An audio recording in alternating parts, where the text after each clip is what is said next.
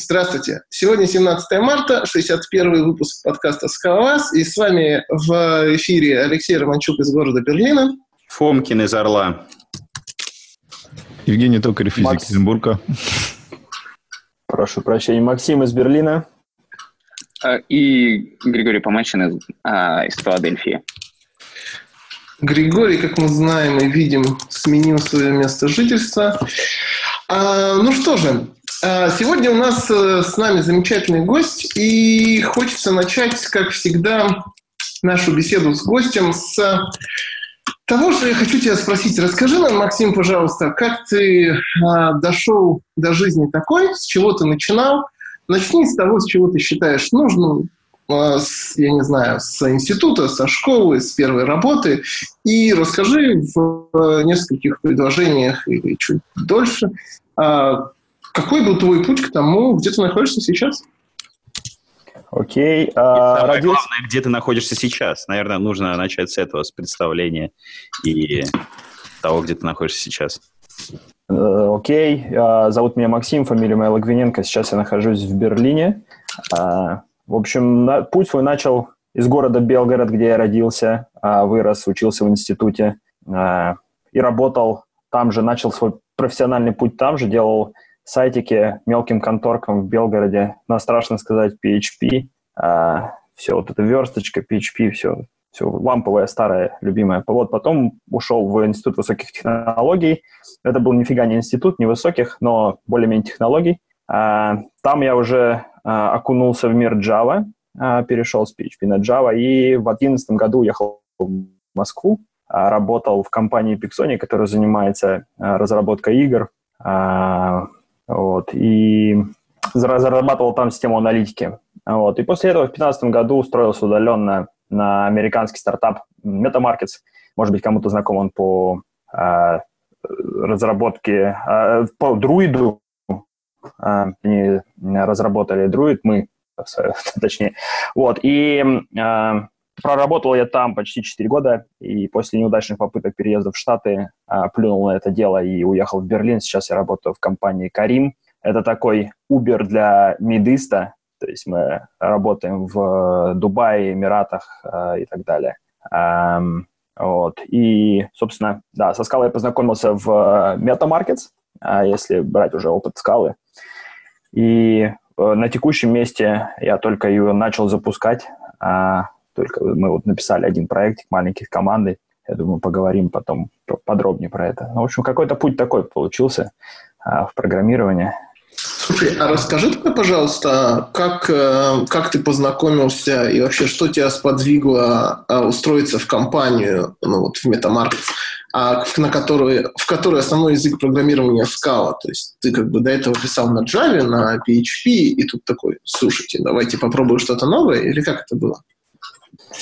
Но там, на самом деле, не шел разговор про именно скалу, когда устраивался. То есть это было больше такое чисто техническое собеседование. А, ну, а вообще, как я дошел до жизни такой и решил поработать удаленно, а, шел 14 год. А, я думаю, многие помнят, что там творилось с рублями, долларами и так далее. Думаю, блин, ну, надо как-то диверсифицировать свою зарплату, что-то в рублях не очень прикольно получать. Ну и плюс опыт, а, конечно же, зарубежный опыт, это тоже очень полезно.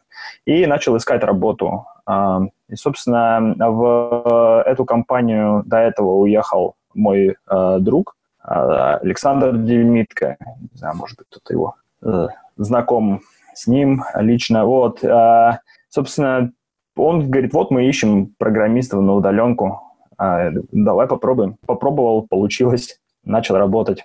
А, ну и то есть на, на собеседовании меня не спрашивали, какой ты опыт со скалой, что умеешь. То есть это было такое, что придешь, погрузишься, выучишь. Как-то так. Ну и тогда как же прошло это погружение? Насколько это было легко, сложно? С какими сложностями ты сталкивался? Ну, это было на самом деле вначале достаточно э, больно. А, потому что, во-первых, а, это разница во времени, дикая разница во времени, 10-11 часов, а, не очень прикольно. То есть ты смотришь на огромную код-базу, которая уже была, на новый язык для тебя, и такой, блин, что здесь происходит? У кого спросить? А спросить не у кого, потому что все спят. Приходилось разбираться в этом всем, можно сказать, самостоятельно. Я помню, как мне ломала голову implicit и попытка найти, откуда вот эта функция здесь вообще появилась. А, то есть просто Ctrl-клик больше не работал нормально. Почему? Я не помню. Сейчас, по-моему, в идее это все пофиксили, более-менее все нормально, но раньше как-то это было очень тяжело разобраться и понять с этим всем. А, в общем, было вначале больно, и плюс ко всему это смена а, образа мышления, да, то есть это больше не теплая ламповая Java, где ты написал for loop и погнал, а, вот. а это совершенно другой подход, и это вначале ломало голову. Я сейчас наблюдаю то же самое в своей команде, ребята, которые писали на Java всю жизнь. А, и а когда они пытаются писать на скале в самом начале, у них просто получается такая Java в виде а, скала синтаксиса. Вот. Как- как-то так было. Но потом все, благодаря коллегам более опытным а, и грамотным в этом плане, все пошло, поехало гораздо лучше. Отлично. А тогда давай сразу перейдем к твоей новой команде и к тому, ты вот только что упомянул о том, что ты стараешься внедрять скалу, и я как понимаю, вот у вас пилотный проект запустился. Расскажи, пожалуйста, какой там у вас статус сейчас, там, в двух словах о команде, о компании, там, сколько человек в команде, сколько в компании, э, и как проходит внедрение, там есть, есть успехи какие-то или все в процессе, вот это все.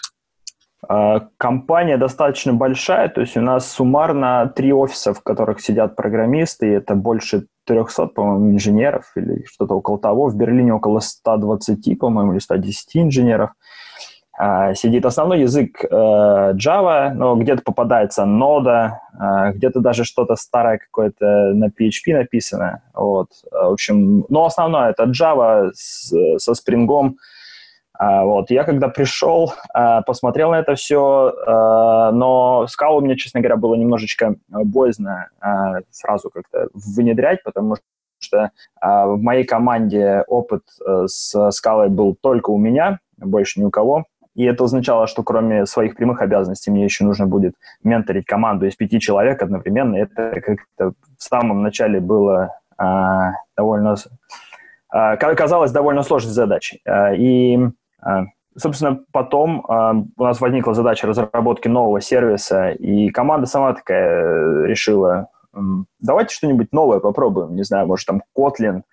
Я говорю, а, ребята, не хотите ли скалу попробовать? посмотреть, потому что сервис выглядел достаточно маленьким, то есть если очень захотеть, если все будет плохо совсем, можно не поспать пару недель и переписать все на Java обратно, вот. но попробовать было интересно.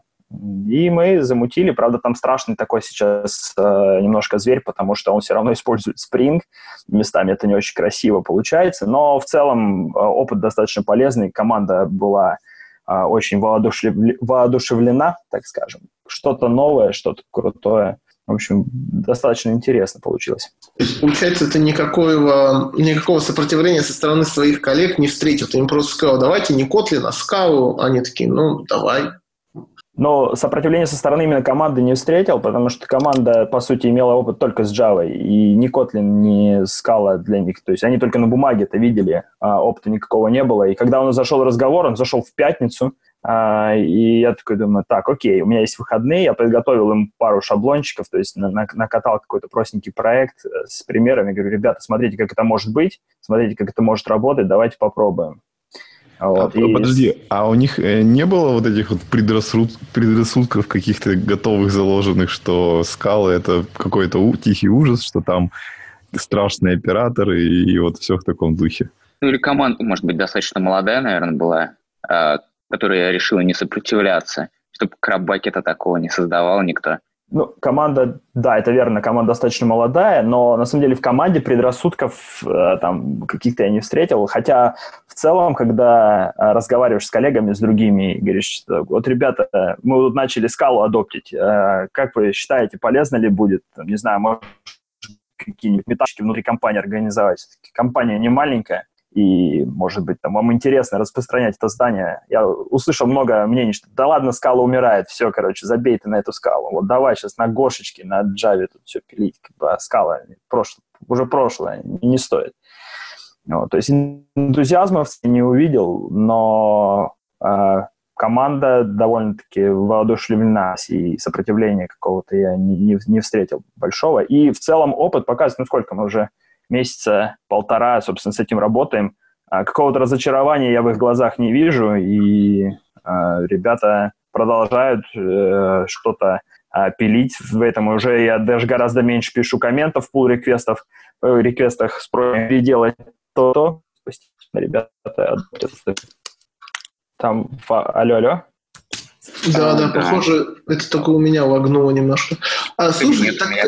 это, видимо, у Максима был uh, connectivity problems. А повтори тогда, Максим, последнее, последнее предложение, потому что мы, видимо, последние 15 секунд плохо слышим. Окей. Про а, то, нет. как впечатление ребят было. Да, а, окей. В общем, наверное, интернет, это все-таки Берлин, это не самое лучшее место для интернета, а для того, чтобы выходить в сеть у меня 25 мегабит волшебных, и ADSL.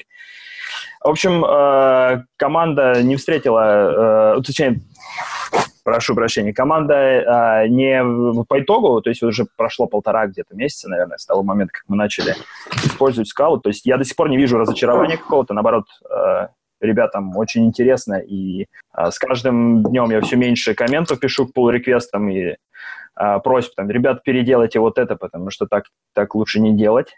То есть они уже какие-то основные вещи схватили и а, могут это все а, делать без моего а, каждодневного прям участия и надзора за этим всем. В продакшн-то запустили? Да, да, то есть это уже крутится в продакшене. А, то есть, я, как говорил, сервис очень маленький а, на самом деле. А, то есть там он выполняет очень, очень узкий, узкую часть функционала и всего этого. REST-сервисик там, с базенкой маленькой своей локальной, поэтому э, каких-то ну, проблем это все вписать не, не, не испытывали. Тогда наш дежурный вопрос. Расскажи нам, как, как вы используете Scala и там, не знаю, какие библиотеки, используете вы ее как лучшую Java, используете ее вы там как Aku, используете вы ее как э, Cats.io, вот это все. И да, и почему? Еще чуть-чуть добавлю. Мне интересно, как э, увязывается со всем этим Spring, потому что вроде как ты упомянул, что вы еще и Spring со скалой используете.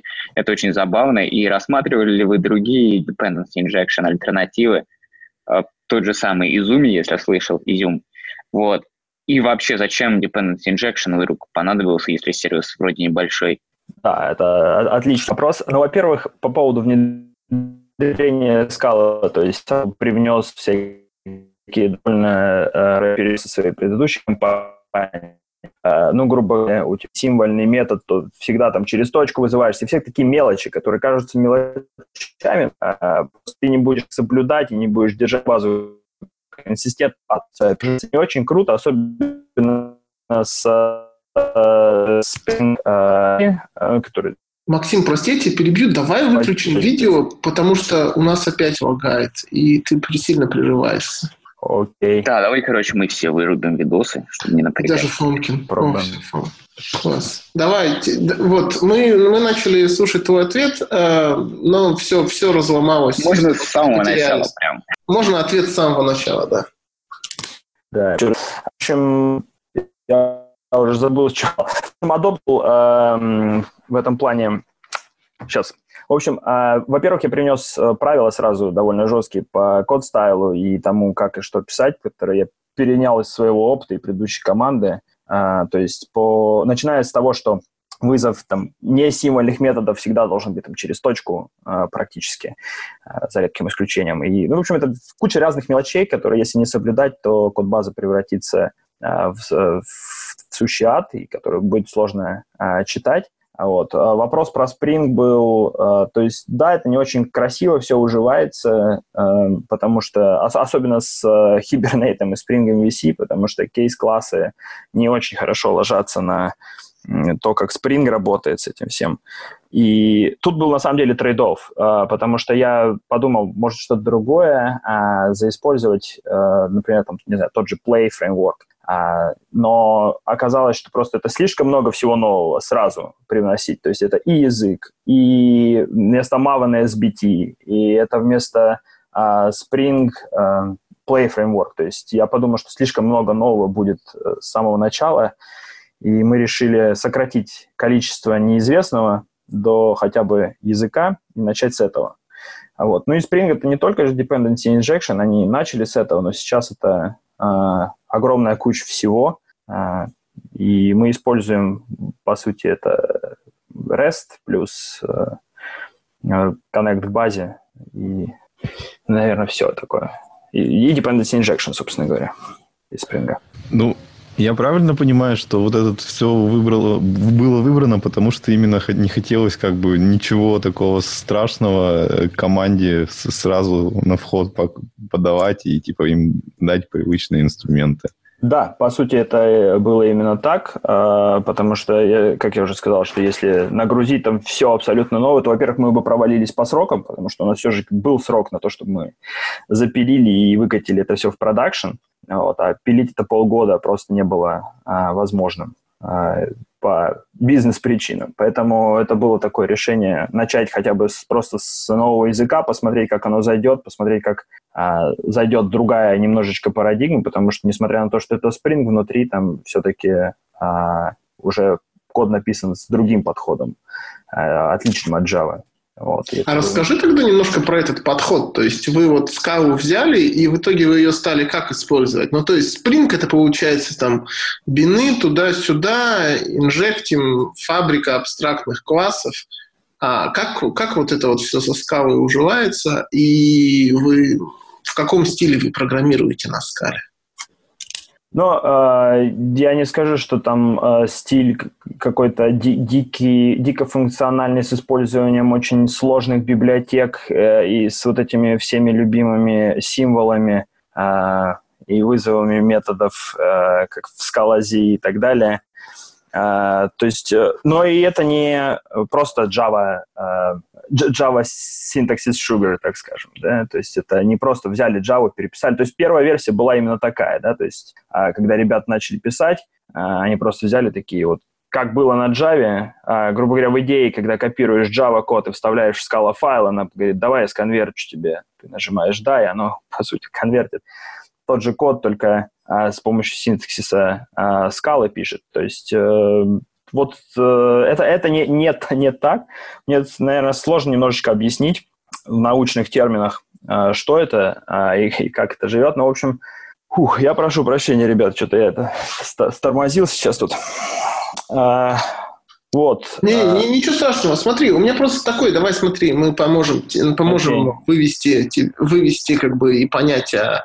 Вот вы из э, скальных библиотек какие-нибудь используете, я не знаю, там, а, ну там, самые известные, там, типа АКа, да? Вы какую-нибудь АКку используете? Нет, а, вот в, в, данном, в, в данном проекте мы ничего такого не используем, ни АКу, потому что, ну, АКа тоже здесь пока, пока что не, не нужна даже. То есть, э, по сути, это просто синтаксис э, Java и, э, я, и мутабельность, да, та же. То есть это вот то, что, то, что привнесли. То есть э, попытка, все, все, что делается э, внутри кода, это не мутабельные какие-то мапы, которые или другие структуры, которые напихивается все, а э, структу... иммутабельные структуры, и никакой акки, ничего такого у нас э, здесь сейчас нет. Если в плане скал, это, наверное, гораздо интереснее э, обсудить то, что мы делали в предыдущей компании, э, потому что там скала уже использовалась э, более, так скажем, с точки зрения того, что, где она при, приносит бенефиты. То есть э, там у нас был очень прикольный фреймворк на скале написан для процессинга данных. И вот тут, конечно, скала для меня лично проявляет свои сильнейшие стороны. То есть это удобный DSL, который можно написать с помощью нее и довольно лаконично выразить то, что ты хочешь. Чего на скале у меня, ой, прошу прощения, на Java не, не всегда выходит. Понятно. Слушай, давай тогда еще с текущим местом чуть-чуть закончим. А расскажи, то есть вот вы, получается, а, а, использовали скалу для того, чтобы такой иметь более компактный синтаксис и для того, чтобы, видимо, а, ну, какой-то просто пользовательский experience программистов улучшить. Какие вообще у тебя то есть, впечатления в команде? То есть вот была команда джавистов, которые на Spring писали там свои последние 5-10 лет, и тут, короче, ну, если они молодые, ну, 5 лет, да, и тут, э, тут им такой, давай на скале попробуем, то есть вы это запустили, какой фидбэк, в общем? Вы будете вы будете продолжать ее использовать, будете продолжать ее использовать так же, или будете пробовать какие-то новые штуки? Что, что твоя команда на это сказала? А, по поводу, будем ли использовать это, к сожалению, не только к нам вопрос, потому что компания э, очень быстро растет сейчас, и если вначале был хаос, и можно было э, довольно легко попробовать что-то новое и посмотреть, как это работает, то постепенно-постепенно закручиваются гайки, пока они не закрутились до того, чтобы давайте использовать только Java, но я вообще допускаю вполне, что до этого дойдет, и скажут никаких скал в компании, как решение сверху. Ну, посмотрим насчет этого. В целом отношение к команде э, ребятам очень понравилось. Э, то есть мы сразу начали писать э, скала-тесты, э, BDD, э, все вот эти вот э, tracker, should fail in, то есть таким описание тестов э, на практически естественном языке с э, и это очень красиво просто ложится в э, скале, э, в тесты. Вот это, эти моменты очень понравились команде. Э, плюс э, понравилось, э, понравились использование э, кейс-классов, э, даже на мелких таких э, вещах, как э, простые entity какие-то. То есть они просто говорят, ой, мне нужно кучу бойлерплейта писать э, для того, чтобы это все работало. А, к сожалению, остальных таких плюсов, как, э, которые для меня лично скала приносит, как э, лаконичный и удобный DSL, можно написать на этом, а, на, на ней, и, и, или concurrent программинг э, гораздо более легко читаемый и поня- понятный, и менее error-prone. К сожалению, вот этого пока команда не смогла испытать, потому что, по сути, э, очень простой сервис, которому ничего этого не нужно. А, ладно, давайте пока прервемся. Нам надо сделать пару объявлений. А, вот. А, все знают, что в Казани в мае будет конференция FPure 24-25 мая. И по ней такие новости, что выложили не, ну, несколько спикеров, которые там будут. И, соответственно, среди, среди них будет э, Виталий Брагилевский. А потом э, будет, э, значит, э, Юрий Сыровецкий, который будет рассказывать э, про CRDT на, э, на Хаскеле, видимо. Вот, а, значит, кто еще будет? Александр Гранин будет рассказывать э, Final Taglis vs Freeman Ads. Вот. А, и Александр Шарихин. А, там что-то про Scala.js. Вот. Ну, то есть видно, что программа обновляется, все движется, и закупаем билеты. Так, и еще а, не так давно м, выложили а, очередной дайджест а, после долгого прерыва. А, значит, а, там вот его Вадим писал, которого сейчас, к сожалению, нету. И он э, осветил очень много вопросов, которые в последнее время фигурировали в скала-сообществе. И а, ну, раскрыл суть таких вещей, каких, как смерть Таглис Final, и, соответственно, если кто э, страдает недостатком времени, хочет быстренько понять, в чем же суть э, последних э, интриг в сообществе, может э, получить эту информацию из Scala Digest. И отдельно хочется сказать, что Scala Digest – это такой проект, в который нуждается в помощи. Если кто-то готов а, подключиться к редактированию материала для него, то пишите, пожалуйста, а, Вадиму, ну или как бы через нас выходите на связь. А, он будет очень рад помощи. Женя, я хочу дополнить про Scala Digest чуть-чуть. Я вот э, не очень был внимательным читателем Scala Digest, а тут последний выпуск прочитал – Ребята, он действительно очень классный, и хотя бы разочек его стоит посмотреть, и чтобы составить впечатление. Это не то, что приходит еженедельно на почту что-то скала, бла-бла-бла, weekly news, где просто 10 ссылок. Там хорошая инфа. И, в общем, у меня исключительно положительное впечатление. Всем рекомендую почитать. Да, отлично. А еще что-то Алексей Фонкин хотел сказать нам про Жукова. Алексей? Ну, а тут такое дело. Может быть, все-таки после интервью уже начнем? Ну, просто я хотел а, поделиться, на самом деле, своими мытарствами а, про Скала PB, про Жукова. Я думаю, что это ну, минут на 15, так что лучше вернуться Давай к гостю. После тогда, да. Да, да, да. Спойлер. Был спойлер? Ладно, давайте дальше. Миша. Что я-то? Um... Мы более-менее закончили причастность скалы к а, последнему проекту нашего гостя. И э, есть некоторая область компетенции, в которой я не компетентен, а Григорий значительно более компетентен. И я передаю ему слово. А, подождите, знаете, вот я что хотел спросить. Пусть э, Максим сначала вообще скажет, как бы, ну, вот э, конкретно, вот э, как называется область, которой он занимается, и вот для тех слушателей, которые, скажем, впервые, например, слушают выпуск, э, чтобы можно было как бы дать какое-то определение и, просто понять людям, которые с этим не сталкивались, э, ну, э, что за круг задач приходится решать. Так, окей. Э, в общем, на текущем месте это, как я сказал, компания занимается райдхейлингом, и конкретно наша команда э, занимается э, геопозиционными сервисами внутри. То есть мы собираем локейшены от наших водителей и предоставляем потом для остальных доступ к этому и возможность сделать запросы очень быстрые и сказать а дай мне, пожалуйста, всех водителей в радиусе двух километрах от вот этой точки и плюс какие-то фильтры а, к этому всему. То есть это прям основная задача того, что мы занимаем, чем, чем наша команда именно занимается. То есть такой быстрое in-memory а, хранилище а, геопози... ге, геопозиций а, водителей, а, собственно, по, среди всех мар, а, маркетов наших.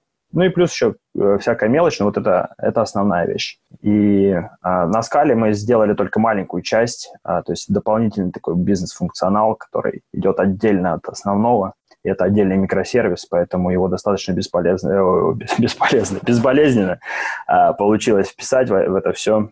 А, и безболезненно можно будет, если что, выкинуть и переписать, потому что завязок больших а, в коде на это в основном нету. И как получается вы, ну, если не секрет, как получается, что как вы процессите вот эти данные, которые геопозиции, геолокации, сколько это приблизительно по объемам? То есть достаточно большие данные или не очень большие? Ну, в, если брать Big Data, это понятие очень растяжимое, да, для кого-то. Для меня когда-то был там миллион событий в день, это вау, вау, Big Data. Вот. Потом, а, когда я попал в компанию, которая занималась аналитикой для RTB, и мы процессили несколько а, миллиардов событий, там несколько миллионов в секунду, для меня это уже окей. Значит, до этого было не Big Data, что ли?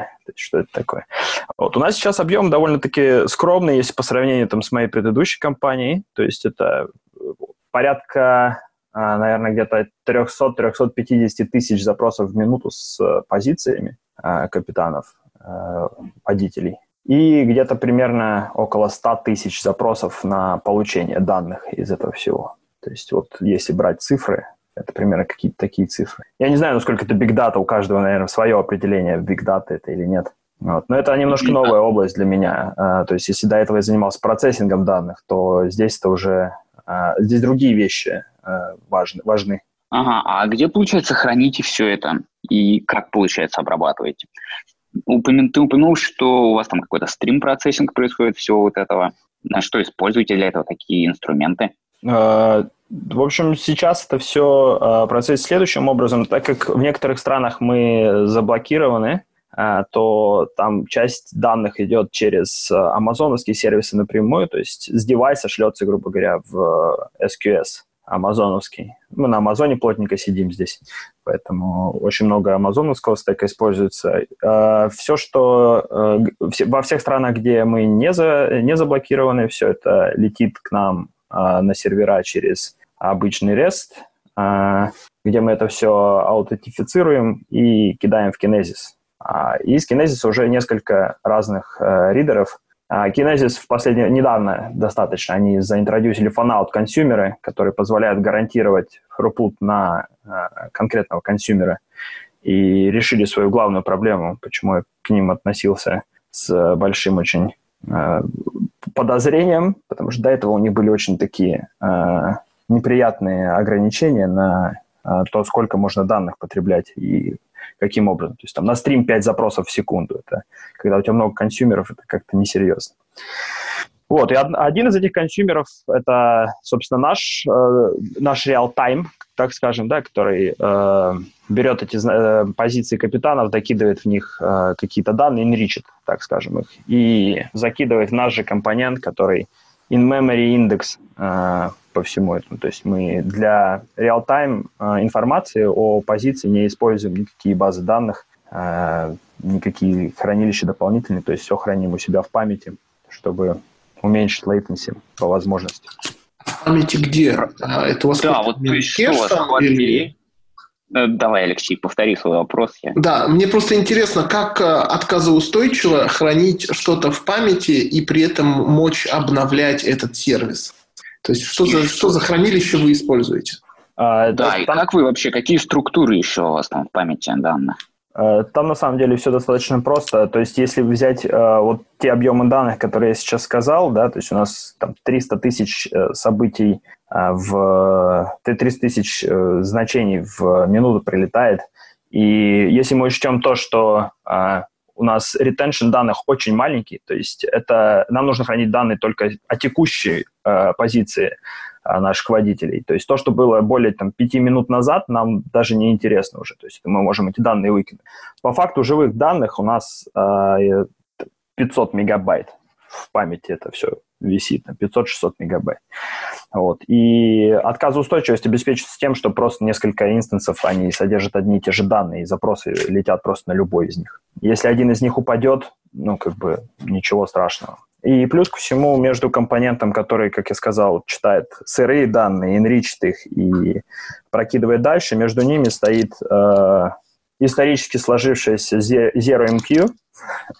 Это еще было до меня, до того, как я пришел. Э, она там была. Э, то есть э, каждый инстанс enricher закидывает это все ZeroMQ, и дальше это все читается, по папсабам читается э, кучей консюмеров, и они у себя в, в памяти строят стейт. А расскажи, пожалуйста, как делается обновление такой системы? То есть вы просто выключаете одну железку, а потом она типа наполняется, но первые там одну, две, три минуты отдает не полную информацию? Или вы а, просто не обновляете никогда? Нет, мы обновляем, конечно же, и а, в основном в конторе сейчас используется Blue Green Deployment, да, то есть разворачивается новый а, новый environment э, с новыми инстансами, а на них не раутится э, трафик на запросы, они работают буквально там несколько минут, прогревают данные, нагребают в себя данные, и после этого туда начинают раутиться запросы постепенно. То есть, э, а старые инстансы после того, как с них убрали трафик, выключаются. А у вас какая, какой SL, ну, не SLA, какое время хранения э, точки? То есть, получается, если у меня э, какой-то был водитель, который прислал точку 5 минут назад или 10 минут назад, вы ее должны мочь найти или нет? У нас нет гарантии на то, что мы вернем что-либо, что старше 5 минут. То есть это такой у нас SLA. То есть все, что в пределах последних пяти минут, мы можем вернуть. Все, что старше, мы можем не вернуть.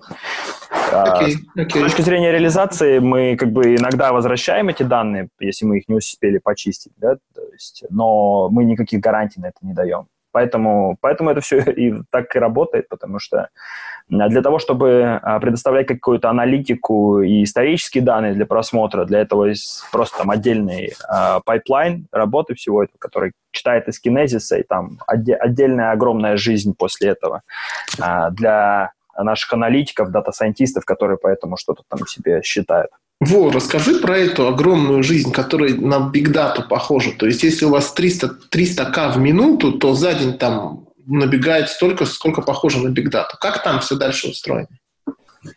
А, делать, вот, вот там уже мне очень сложно будет сейчас, наверное, на самом деле рассказать, потому что мы предоставляем интерфейс для них, а, и дальше там это все закидывается на S3, а, и потом и в DynamoDB, как это не страшно сказать, то есть там огромная DynamoDB таблица сейчас, а, с этими всеми пингами. И я, я отношения не имею абсолютно к командам, которые потом с этими данными работают. То есть мы, по сути, просто предоставляем им интерфейс.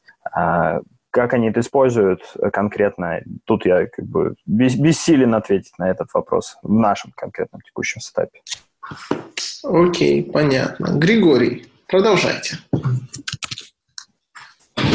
А что продолжать? Ну, давайте тогда про профайлинг и так далее. Как Но... вы вообще профайлите такую сложную, ну или э, специфическую весьма эм, структуру, нет, архитектуру? А, мы можем, в принципе, как я сказал, поговорить про предыдущую компанию. Там я гораздо больше могу рассказать, что с данными творилось, потому что там я э, и команда, в которой я работал, овнила целиком все данные и весь процессинг. И ну давай, хорошо, если считаешь, что это интересно, интересно, давай. Только, только контекст еще види, чем вы там конкретно занимались и о да, чем окей. конкретно будешь говорить. Окей. Uh, в общем, предыдущая компания называлась MetaMarkets, uh, и мы занимались тем, что предоставляли аналитику для компаний, которые работают в сфере RTB, Real-Time Bidding. То есть для тех, кто uh, далек от этой сферы, в общем, когда вы открываете любой сайтик и видите рекламу, там целая жизнь на фоне проходит обычно, uh, вплоть до аукциончика за то, чтобы показать вам рекламу.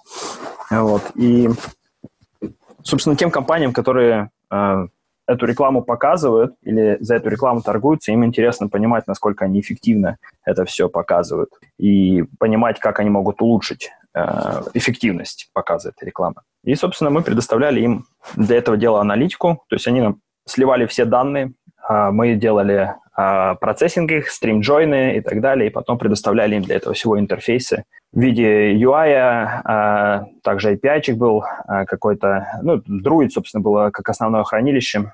Вот. И основные клиенты наши были, это тот же Twitter, Mopub, а, AOL, America Online, то есть довольно крупные компании, и там уже объемы были по сравнению с 300 тысячами в минуту, доходило в пиках у нас до 4, там где-то 5 миллионов событий, по-моему, в секунду, что-то типа около того. Там уже было повеселее. Расскажи в итоге, как технически это было реализовано, в чем был челлендж, какие у вас технические решения были, откуда вы их взяли, какие трейд-оффы, ну вот, вот это все. Да, и, и про Druid немножко расскажи, потому что я думаю, что не все наши слушатели вообще знают, что Druid это такая колумн-ориентированная а, распределенный, распределенный дата стор для, реал для процессинга и обработки реалтаймовых исторических данных каких-то. Окей. А, у нас была довольно стандартная лямбда-архитектура, а, то есть а, э, HTTP endpoint, на который клиенты слали данные. А, дальше все за, зашвыривалось в кавку, и из кавки, по сути, два основных а, пути было у этих данных. Первый – это real-time процессинг, который в момент моего ухода был на самзе написан, но он там претерпел несколько изменений по ходу движения. А, то есть изначально там он был на шторме, по-моему, даже в какие-то там, лохматые годы. Вот. А, и, собственно, батч-процессинг, который, опять же, в момент моего ухода был на спарке, а, до этого использовался Hadoop. Вот, то есть э, такие два, два пути. После этого, после того, как все это дело а, обрабатывалось, соответственно, стрим-процессингом или батч-процессингом, это все закидывалось в Druid. Druid — это э, специальная база данных, э, колоночно ориентированная если так можно. Вроде корректный перевод, да? Column-oriented database, которая заточена как раз для аналитики и для того, чтобы хендлить такие процессы, э, объемы данных, да, то есть которые там несколько сотен терабайт в день прилетающих. Вот. Э, то есть это вкратце так было. Из прикольных вещей, которые связаны со скалой, были, это у нас был написан свой фреймворк. Он был написан просто еще до того, как появился Apache Beam, вот, сейчас бы, наверное, я бы, может быть, не писал это все с нуля, но э, фреймворк был прикольный тем, что он позволял нашим дата-инженерам написать код один раз э, без э, привязки к тому, откуда они читают данные, куда конкретно они складывают данные, и потом этот код мог выполняться, э, собственно, в Самзе, в Хадупе, в Шторме, где угодно. То есть э, мы не заставляли наших дата-инженеров дублировать код и писать отдельную имплементацию для батч-процессинга, отдельную для стрим-процессинга. Вот это, было... интересно, на самом деле. А как это, если можно, немножко больше деталей? Просто как бы, например, э, и языки, возможно, разные, или все в одном языке было? Это было все на скале написано. То есть э, большая часть стека всего э, на скале была. Только Druid на Java написан. Вот. Э, и, собственно, э, вот этот фреймворк был написан на скале. Э, если без каких-то мега деталей попробовать объяснить, то есть ребята писали код просто на скале, а мы с помощью скала строили граф вычислений. То есть, по сути, у Scala, если ты перегружаешь методы map, flat map, фильтр и так далее, и потом да, просто используешь ну, всем известный for comprehension, да, то есть э, они могут писать это все в, на естественно, естественном виде для языка, для скалы, а это будет под капотом дергать твои методы, да, и то есть, по сути, в начале самого создавался объект нашего класса, который назывался там, Radiant, да, и дальше, когда они это процессили, джойнили это все, делали циклы по этому мапы, а, мапили в новые объекты. По сути, это а, создавало обертки, да, то есть мы не делали вычислений сразу, а просто строили, оборачивали это в новый, новый, новый класс. И в итоге у нас на выходе получалась просто как бы модель вычислений, что, что хочется сделать с этими объектами. И дальше уже в зависимости от платформы это все э, разворачивалось в, ту, в том или ином направлении. То есть если это Spark, это дергалось, э, каждый этот радиант, тип радианта, превращался в функцию Spark, выдергалась Spark э, native функция. Если это Samza, там своя история была. Uh, то есть, если вкратце, мне, кажется, что это довольно сложно понять сходу, когда ты не видел ни кода или далек достаточно от этих вещей, но надеюсь, да нет, я думаю, это для большинства наших слушателей должно быть более-менее понятно, потому что вся вот эта модель, когда ты строишь изначально граф выполнения, а потом его так или иначе интерпретируешь, она последние несколько лет в скале достаточно популярна. Есть достаточно много библиотек и, под, и решений, которые работают таким же образом. А у меня вот про историю того, как вы к этому пришли – а, есть вопрос. Расскажи, сколько у вас примерно ушло времени и там, если у тебя есть там привязка к годам, было бы вообще отлично. А расскажи, как, как, как ты дошел до такого решения и какие вы другие альтернативы, какие ты другие альтернативные подходы рассматривал, когда к этому решению приходил?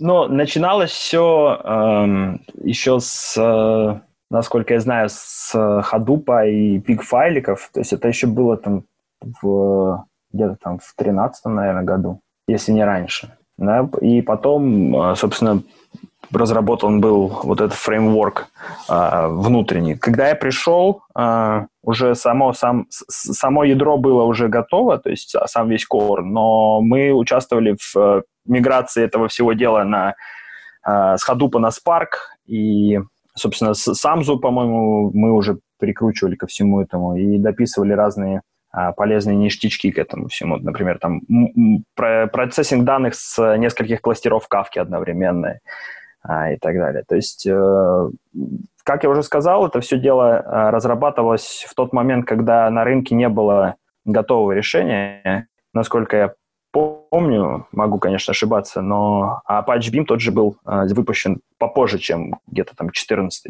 год.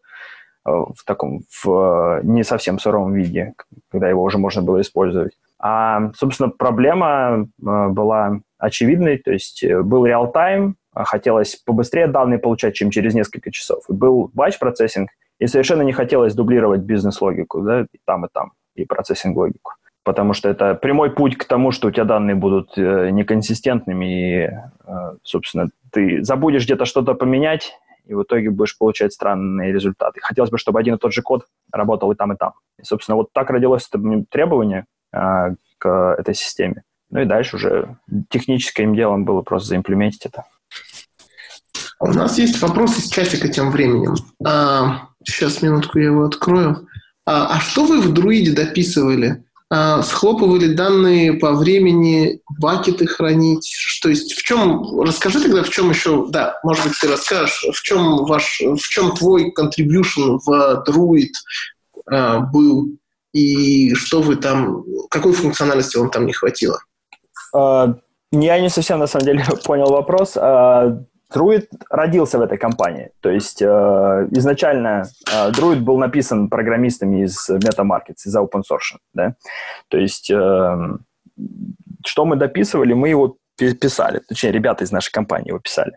Я конкретно туда контрибьютил не сильно много, а, потому что я отвечал, а, по сути, за всю вот эту часть до, до друида. То есть прием а, данных, обработка в реал-тайме, обработка в батч-процессинге, заброска этого всего на S3 или Google э, Cloud Storage для дальнейшего процессинга, плюс там система автоскейлинга, которые у нас были э, довольно хитрые свои. То есть моя зона ответственности лежала больше до друида. В друиде у меня есть несколько контрибьюшенов, там, связанных с перформансом э, и так далее. Если интересно, как родился друид, то, опять же, насколько я это услышал историю от своих же коллег, э, когда компания родилась, там использовали MySQL вообще, э, как это страшно не звучит, это был там где-то 2009-2010 год, э, и в какой-то момент э, один из инженеров просто посидел, почесал голову и сказал, нет, так работать не будет, надо писать что-то, э, использовать что-то другое. И начал писать Druid. Вот. И как-то пошло-поехало. Это нашло поддержку у начальства, и через некоторое время его даже заопенсорсили, и сейчас это уже довольно-таки большой продукт, над которым работает много компаний, который много где используется. Окей, ну, в общем, с этим понятно. А, давай немножко перепрыгнем. А, ты сказал, что контрибутил ну, в тот же а, по поводу перформанса и профайлинга. Вот, так ты не рассказал, как вы там профайлите все это такое. А... И вообще это связано, да, этот вопрос относится к твоему текущему месту работы или к тому, что ты вот работал с друидом? Ну, мне кажется, профайлинг относится к любому месту работы, где у тебя есть э, проблемы с перформансом или интересно понимать, как твой код работает. А, вот, мне тут больше, наверное, интересно в целом поговорить про то, как у кого а, это работает в компании, возможно, поделиться своим опытом и узнать, как люди а, тоже к этому всему а, приходят и что они используют. А, сейчас, в данный момент, а, я использую, а, может быть, кто-то слышал флейм-графы и перф-ивенты. То есть у меня есть а, специальные скриптики, которые а, собирают данные с боевых инстансов и строят по всему этому флейм-графы. Вот, это достаточно, ну, достаточно точный способ, который показывает, что происходит с приложением, но он приносит все-таки оверхед. По разным данным это от 1-2% до в некоторых случаях 10%. А, я слышал такое, по-моему, от а, Андрея Пангина, а, что в некоторых случаях флажки, которые нужно добавить к JVM, докидывают до 10% оверхеда. Вот. И сейчас я думаю, что делать э, с этим, и планирую двигаться в сторону async профайлера, который тот же Андрей э, написал и зарелизил изначально. И теперь это такое средство для профайлинга. И мне на самом деле интересно просто, а что э, другие люди используют, потому что я очень много слышал, что многие просто симплирующие профайлеры э, в Visual VM там, запускают, профайлят и э, радуются, вот, что как бы очень в корне, мне кажется, не, неверные результаты может дать и ввести в заблуждение, более того. Ну, почему на самом деле неверные? Э, очень часто профайлить именно вот э, по хардкору с Visual VM или подключаться по порту иногда просто необходимо, так как у тебя э, огромное количество сложных объектов возникает и большое давление на garbage коллектор тебе иногда нужно посмотреть, как garbage коллектор все это собирает, и недостаточно увидеть просто запись, что там что-то было собрано или что-то там залочилось в JSTEC, да. Ну, это, конечно, информацию дает, но иногда хочется посмотреть именно конкретно общую картину. Что там происходит, поковыряться в памяти, либо подключиться и потрейсить, где что там конкретно происходит в памяти. Поэтому, ну да, у нас на самом деле Visual VM приходится подключаться, если что-то не работает, какой-нибудь дедлог или много объектов создается. Ничего на самом деле интересного в этом нету. Я вообще ожидал услышать от тебя что-то там такое крутое, знаешь, прям. Но это такая ловушка на самом деле. То есть, когда ты э, ничего не, этого не делал, когда ты никогда этого не касался, для тебя это какая-то магия. Это окутано тайной, и тебе кажется, елки-палки, какой-то rocket science, как это делать. А когда ты это уже поделал с этим, покопался, то это перестает быть каким-то, какой-то магией, и тебе кажется, да, что здесь такого? Это все достаточно просто. А сэмплирующие профайлеры, они просто сами по себе могут там, давать э, очень неточные результаты. Почему? Потому что, например, в той же восьмой Java, которую, я думаю, большинство еще использует, for а, циклы, for лупы вообще не имеют внутри сейфпоинтов, на которые симплирующие профайлеры ориентируются. И просто не увидишь этого. То есть тебе покажет профайлер твой совершенно не, не то, где у тебя хотспот может быть в твоем коде.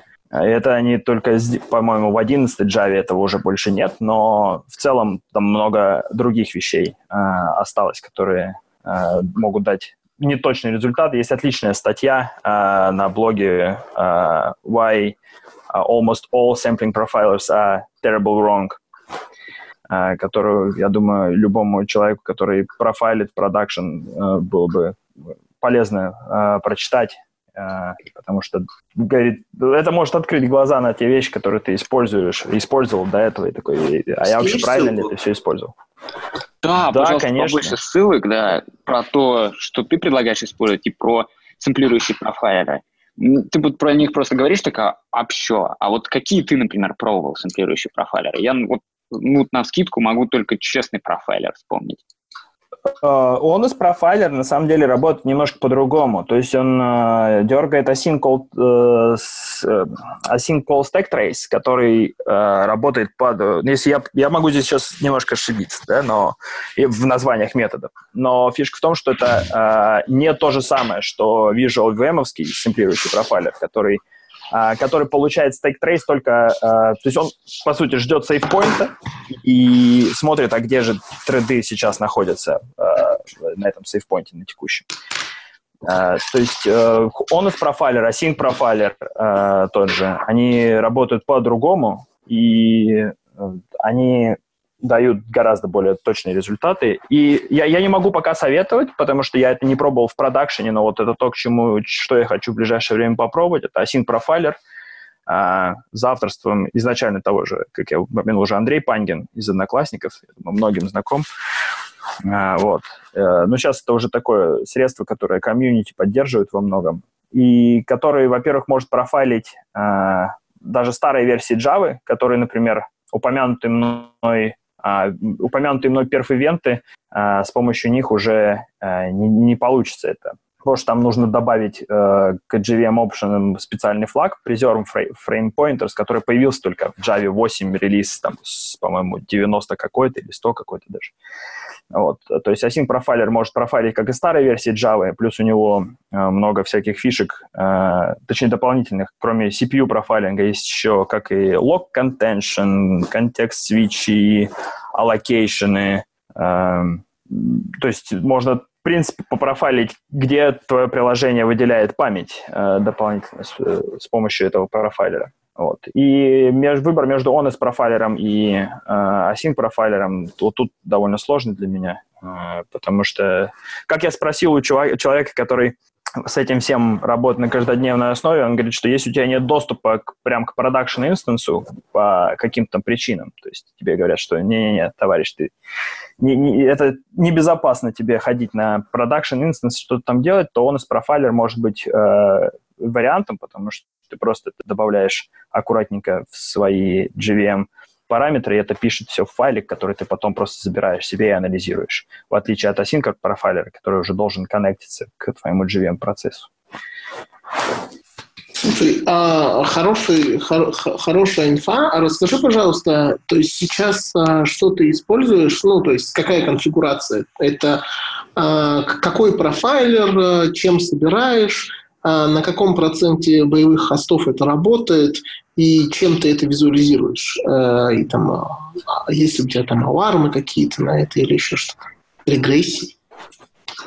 Алармов и регрессий, к сожалению, на это нет. У меня э, все витает идея continuous профайлинга, а, то есть э, того, что будет постоянно где-то раниться в продакшене, собирать данные, чтобы как раз можно было посмотреть и регрессию по перформансу, и что там вообще происходит прямо в данный момент. И даже вот на последней конференции, на которой я присутствовал, забыл название этой компании, могу попозже найти, которые, собственно, это и делают, которые э, делают continuous profiling в продакшене. Конкретно у нас э, сетап сейчас такой, что мы раним в продакшене все с флажком Preserve frame pointers, который, как я уже сказал, может докидывать э, performance penalty к всему этому, то есть от там, 1-2% до... Люди говорят 10, я не замечал 10%, э, то есть э, по, по моим прикидкам это где-то там, в районе как раз 1-2%, потому что я видел. И потом, когда мне нужно э, ну, попрофайлить, у меня есть э, маленький скриптик, э, который э, лезет на инстанс, э, собирает перф-ивенты оттуда и строит graph по этому всему. Э, flame graph — это Э, я не знаю, наверное, тоже многие видели сейчас довольно популярный способ визуализации всего этого дела. Ну, и это просто помогло совершенно недавно, то есть довольно легко найти проблему в перформансе, то есть выкатили новый релиз, посмотрели, э, что-то latency э, на некоторые запросы стало гораздо выше, чем была. Запустили профайлер, посмотрели, нашли hotspot, почему это стало так, пофиксили, выкатили опять же, быстренько попрофайлили прямо на продакшене и пофиксили, потому что в нашем случае довольно сложно воссоздать такой же лот в, где-нибудь в тестовом environment, чтобы получить более-менее достоверные данные. Слушай, а у меня вот, э, исходя из этого примера, есть такой вопрос. Вот ты говоришь, что сэмплинг профайлеры, они, в общем, не очень. А, а ты бы смог найти э, эту регрессию с помощью сэмплинг профайлера? То есть он, он бы показал, что здесь, что в этом месте проблема? Ну, мне на самом деле здесь сложно, наверное, сказать, потому что для того, чтобы а, на этот вопрос ответить, нужно попробовать, да, то есть так это очень сложно, а, чисто теоретически мне лично сказать, что там показало бы или не показало. А, я даже не, не скажу, ну и плюс ко всему, а, опять же, пенальти, который ты накидываешь на текущий запущенный сервис продакшн. То есть одно дело это собрать перф-ивенты, которые а, не наносят такого ущерба производительности твоего а, ПО. Другое дело это прям профайлером законнектиться туда и, и мучить instance на живую.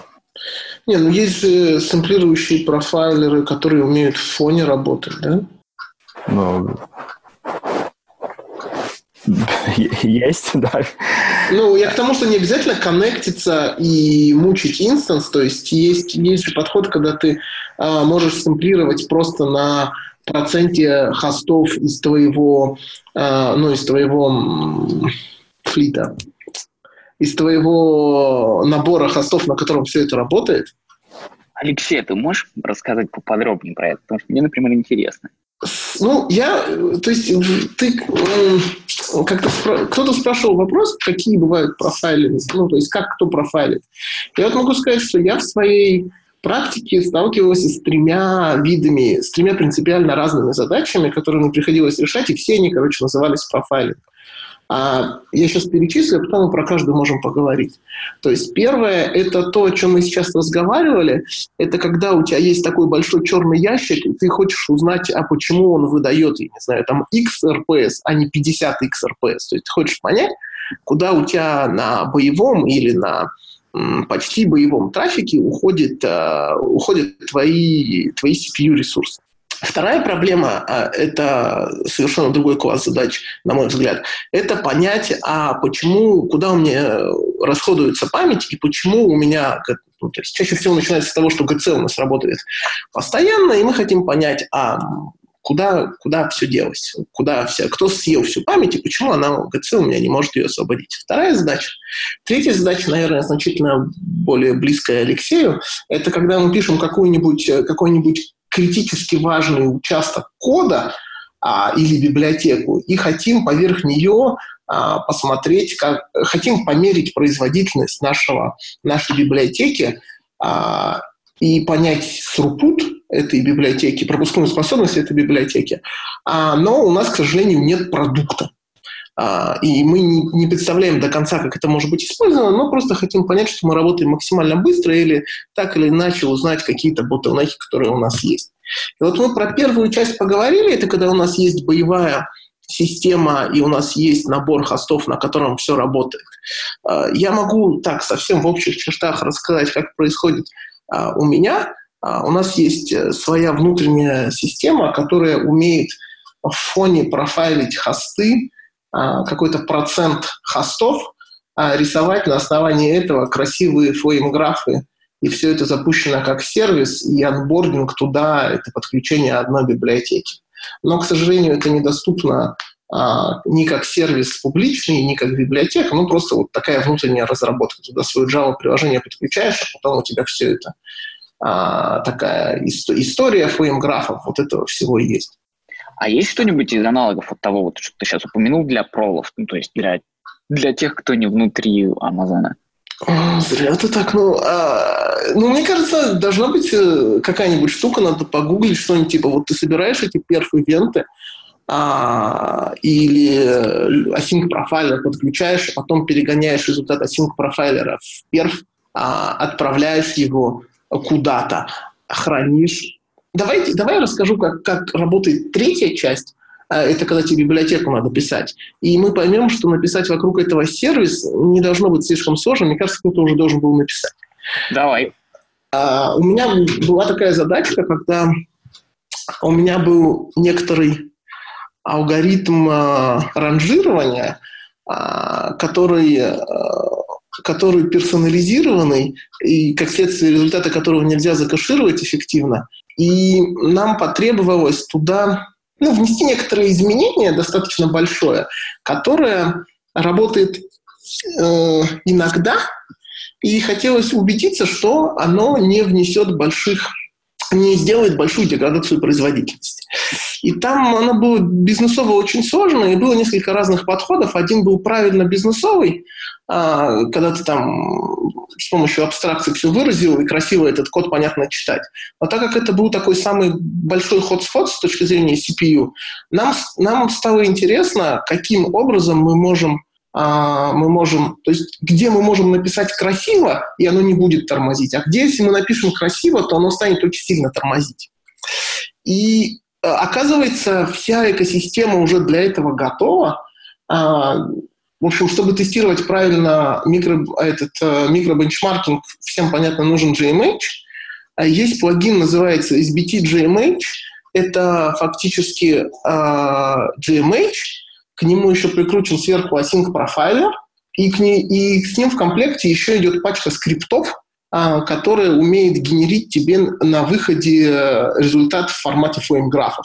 То есть ты такой берешь, запускаешь из BT-GMH, а, написал свои GMH-тесты, запускаешь их, а тебе потом рисует фрейм-графы сразу на выходе а, в SVG. Ты их открываешь просто в, в браузере, и у тебя все красивые Ну, правда, долго грузится, если у тебя очень большой фреймграф. Ну, другое дело.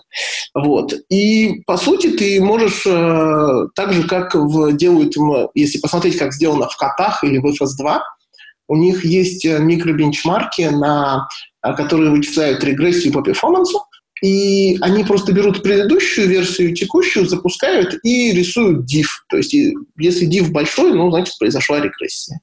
То же самое мы сделали. Мы написали две или три реализации, а запускали их а, через SBT-GMH, ну, не SBT-GMH, но, в общем, по сути, через GMH, а, рисовали фреймграфы, и эти фреймграфы, они фактически иллюстрировали наши алгоритмы, и из-за того, что GMH делает какое-то совершенно чудовищное количество прогонов для того, чтобы там сработали все, а, все оптимизирующие компиляторы, вот это все, то получалась вполне правдоподобная картина. А, ну, мы нашли как бы свой трейдов. А, поэтому мне кажется, что вот если вам нужно профайлить библиотеку, сейчас вообще это можно сделать очень легко. Ну, библиотеку, алгоритм, что угодно главное, не черный ящик. Сейчас все это делается очень просто и легко, вся экосистема уже готова. Вот SBT GMH, который пишет, э, пишет, пишет Ктоса, я не, я не помню, как его зовут, это а чувак, который... Пишет, но...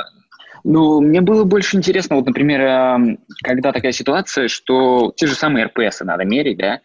Да. Есть коду, ко всему есть доступ к коду. А, это сервис, ну, там множество инстансов, все от баланшина как-то, и нужно понять, вот мы выкатили новую версию, почему вдруг регрессия возникла, как подконнектиться. Тут ты сказал, что как-то можно в бэкграунде запускать какие-то профайлеры, которые, чтобы дампили куда-то какую-то инфу, которую можно было бы красиво рисовать или что-то в этом роде. Потому что, ну, ну, я же правильно говорю про перф. То есть, мне кажется, идея простая. Ты берешь, запускаешь перф за предыдущий час до релиза, сохраняешь его, а потом запускаешь, а, ну, да. а потом есть вот этот набор чудесных первых скриптов, или на чем они там написаны, я уже не помню, или на питоне, которые умеют div по двум фреймграфам строить. Я ну, короче, это просто надо автоматизировать и довести до ума, чтобы можно было что-то да, да, да, да. Все, я понял. Чтобы можно было сказать, покажи мне, типа, покажи мне перф и нарисуй фреймграф за предыдущие два часа ну, там, с 3 часа назад до 2 часа назад, он тебе хоп нарисовал. Потом ты взял с, после релиза фреймграф, хоп нарисовал, а потом, грубо говоря, натравил скрип, скриптик, который тебе нарисовал фреймграф, который div этих фреймграф. Ну и в GMH в том же, кстати, есть э, GC проф, э, профиль, то есть можно посмотреть, э, сколько было аллокаций, сколько было GC э, в рамках теста, прогонов э, теста GMH-ных. Э, просто тут такой момент, что в некоторых случаях у нас, например, я нашел довольно сложным написать корректный JMH-тест, потому что, ну, по сути, вот, например, есть индекс, да, in-memory индекс, в котором, у которого есть две операции чтения и записи. И от того, насколько у тебя много операций чтения, операций записи, может очень по-разному performance проявлять себя performance bottleneck. И написать тест, который воспроизведет что-то близкое к тому, как это будет использовано в продакшене, э, с нужным дистрибьюшеном данных, с нужным количеством, э, с, с нормальным read контеншеном и write контеншеном на этот индекс довольно сложно местами. Поэтому приходится иногда и на боевую э, профайлить, кроме как JMH-тесты писать. А почему вы с продакшена эти данные не возьмете? То есть с логов с каких-нибудь продакшена? Ну, можно из продакшена, конечно, взять, да, то есть это э, один из вариантов. Но, во-первых, э, паттерн меняется, да, то есть он может быть сегодня, грубо говоря, там у нас э, пришли и сказали, нам нужно больше водителей, и наняли э, гораздо больше водителей, да, которые стали гораздо больше пингов слать нам на, на сервера, или поменяли паттерн, как эти пинги шлются. То есть это не всегда можно написать один тест и всегда его использовать, потому что э, production данные, они живые, они меняются постоянно. И, и э, паттерн этих данных меняется. Понятно. Я тогда хотел еще чуть-чуть рассказать про вторую часть, которая, на мой взгляд, э, к профайлингу так себе имеет отношение, но, но, но все-таки. А, когда надо узнать, что памяти не хватает? Кажется, ну, то есть, если у вас случается out of memory, вот это все, а, мы оставим за скобками вопрос, что делать, если у вас 256 а, гигабайт оперативы и куча у вас 250 гигабайт, что может быть, например, для Гриши актуально, когда он там спарки свои гоняет. Но если мы говорим про сервис, который RPS туда-сюда гоняет, то там обычно куча значительно меньшего размера.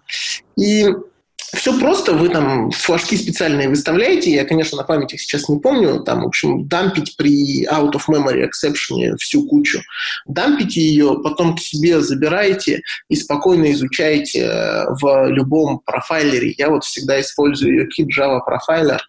Uh, у меня, наверное, очень много триал версий уже скопилось за эти последние там 7 лет.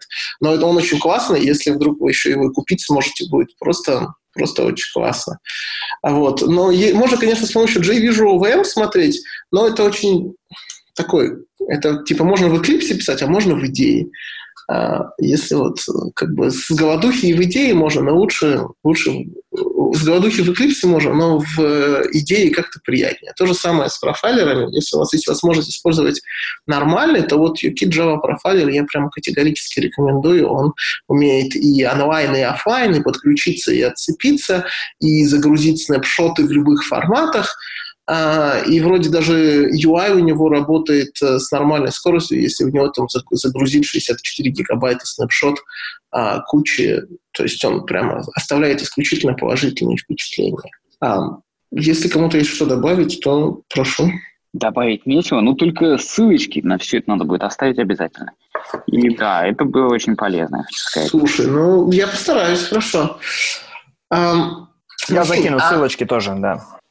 Да, а расскажи еще, пожалуйста, может быть, вы там какую-нибудь свою штуку запилили поверх флейм графов, то есть вот ты рассказывал, что у тебя есть какие-то скриптики, а историчность, если я хочу посмотреть, как оно вчера себя вело, это возможно посмотреть как-то? То есть как, как вся ротация этих логов происходит? Нет, сейчас, сейчас к сожалению, не, нельзя это посмотреть, историчность э, данных. Да? Вот, поэтому это только когда возникает необходимость. То есть я подготовил просто плацдарм для этих исследований. То есть когда у тебя, грубо говоря, GVM даже не ранится с э, нужными флажками, а для того, чтобы чисто перф-ивенты построить, на перф-ивентах построить флеймграф, нужно запустить GVM с э, дополнительным флажком, э, то ты просто ничего не можешь сделать. То есть ты видишь, например, у тебя какая-то проблема в продакшене. Для того, чтобы начать ее исследовать с помощью этого подхода, тебе ее нужно перезапустить уже. То есть ты не можешь... А если ты перезапустил, то не факт, что проблема не пропала. Это же... Все мы знаем про эти э, классные э, проблемы, которые решаются перезагрузкой твоего сервиса.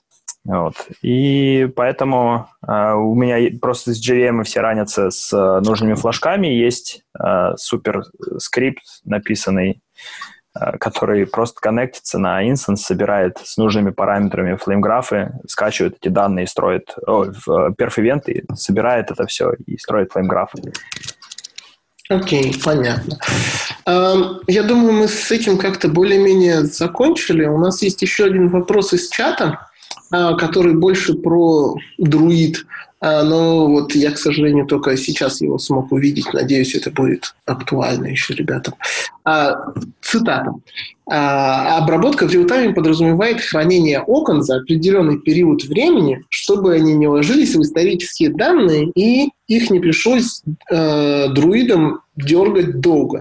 Видимо, вопрос в том, как вы с этим боролись, или можешь что-нибудь про это рассказать? То есть как вот э, сделать так, чтобы ну, в этой в, э, дежурной э, лямбда архитектура, или как она называлась, которая и реал-тайм, и не реал-тайм. Лямбда, вот лямбда, да. Да, вот в этой архитектуре как, как, как, как, как вы решали проблему того, что когда данные становятся историческими, и как к ним, когда к ним доступ происходит через а, вот этот медленный батч-процессинг? Окей. Uh, ну, я надеюсь, я тоже правильно понял вопрос. Постараюсь ответить. Uh, в общем, uh, если в случае с батч-процессингом, там все достаточно просто. Все данные, которые ты загрузил, если, грубо говоря, делаешь union по какому-то ключу, получил к-группу и радостно с ней дальше, дальше работаешь. Все данные, которые у тебя есть, по ним произошел стрим join. В случае с реал-тайм процессингом и стрим процессингом, то тут все немножко сложнее, действительно. То есть, э, да, все, все достаточно просто, если не нужно джойнить стримы. А тогда лично у нас никаких окон не было. То есть, когда у тебя просто один э, стрим входящих данных, тебе нужно в него добавить какие-то данные, сделать какие-то вычисления и положить в Druid, например, то там никаких э, окон процессинга не было. Просто получали ивент, добавляли в него данные, вычисляли нужные поля, закидывали в Druid, данные появлялись моментально. В случае с стрим-джойном, а, когда у тебя есть несколько стримов, и их нужно заджойнить по ключу, это типичный случай, в принципе, для RTB. То есть есть, например, событие аукциона, есть событие показа э, объявления, есть событие клика на это объявление, и в итоге хочется получить стрим-джойн этих событий, чтобы понять, там, сконвертился, не сконвертился и так далее. Тут мы уже э, делали стрим-джойн, и он, да, действительно здесь э, по-другому никак, как только делать окно. А, какое-то окно было сконфигурируемым на клиента каждого. А, то есть это наши дата-инженеры решали полчаса, 20 минут, а, сколько хотели. Как это было реализовано? То есть у нас в реал-тайм процессинге было несколько этапов. Первая кавка, вот в которую все изначально сырые данные закидывались, она никак не партиционировала по ключу, она ничего не знала про данные, то есть там просто данные размазывались по кластеру. А, приходили и закидывались в кластер. Это давало нам а, в какой-то степени отказоустойчивость, то есть если даже вылетало пару брокеров, которые отвечают за какую-то партицию, мы продолжали писать данные в остальные партиции. То есть эти партиции не работали, а остальные продолжали работать. В случае, если бы мы сразу партиционировали по ключу, мы бы просто не смогли положить в эти партиции и фейлились принять данные от клиентов. Дальше следующий этап – это шаффл, который читает из вот этой кавки, в которой ничего не партиционировано, и уже распихивает все это дело партиционированное по ключу. То есть он уже этот этап знает о структуре событий, структуре данных, и распихивает, собственно, в следующую кавку это все партиционировано. И следующий этап это как раз э, тот этап, который джойнил эти стримы, который читает э, несколько стримов, получает в себя, то есть у нас из-за того, что мы это все дело партиционируем, все данные приходили для одного и того же ключа на один и тот же инстанс, он собирает как группу э, и плюс ко всему э, пишет в другую кавку state свой для state restore. Да, то есть кавка может не только э, retention обеспечивать по времени, то есть, грубо говоря, все, что старше 4 дней, то там, или там 2 дней, то мы можем удалить, она еще может все это дело хранить по ключу э, и retention по ключу. То есть, э, если ты записал null для ключа, то она эти данные скомпактит когда-нибудь потом. Вот. И мы собирали таким образом ко-группу. Э, она собиралась локально на инстансе, плюс, как я сказал, закидывалась в Кафку для state restore. То есть если мы э, перезапускали pipeline или если мы падали, то поднимался новый instance и из Кафки пересчитывал state, собирал его в памяти заново. И потом по прошествии этого окна, когда мы ждали события для джойна, мы просто эмитили это в следующую, на следующий этап процессинга уже эту группу, которая в конце в которой конце применялись уже бизнес-логика, вычисления, добивка данных каких-то и так далее, и это уже все закидывалось в друид. Соответственно, даже в случае с реал-таймом задержка была порядка там, ну, зависела от клиента, 20 минут, полчаса могла быть, но все равно не несколько часов. А подскажи, пожалуйста, что такое как группа? Как группа это когда у тебя по, по, когда у тебя по ключу есть коллекции э, ивентов каждого типа, грубо говоря. То есть вот есть, например, auction э, на, на примере, да, так, чтобы было немножко проще. То есть есть, э, скажем, три стрима. Это аукцион, э, показ там, и клик. Да, и у них у всех есть э, общий ключ Auction ID. Вот как группа этих трех стримов это будет ключ Auction ID плюс коллекция аукшенов, коллекция кликов, коллекция показов. Окей. Okay. Да, Алексей, это, короче, это почти join, да, но только не flat нет у тебя. Ну да, да. То есть основное отличие от join это то, что это просто не flat. Окей. А, ну, будем считать, наверное, тогда, что ты на вопрос ответил. А, есть что-нибудь еще, чем ты хочешь а, с нами поделиться, несмотря ни на что, и о чем мы должны обязательно а, услышать? Если нет, то мы передадим слово Алексею и продолжим дальше нашу беседу. А то он тихий там сидит, что-то расстроенный. Максим. Да, э, можем много про что еще, конечно, поговорить, но я смотрю, мы уже и время потихонечку выходит, поэтому я думаю, мы можем передать Алексею. А, Давай передадим Алексею, а потом ближе к концу, если получится, и у нас у тебя будет желание, и у нас останется время, мы вернемся к этому. Алексей, расскажи нам. Uh, да.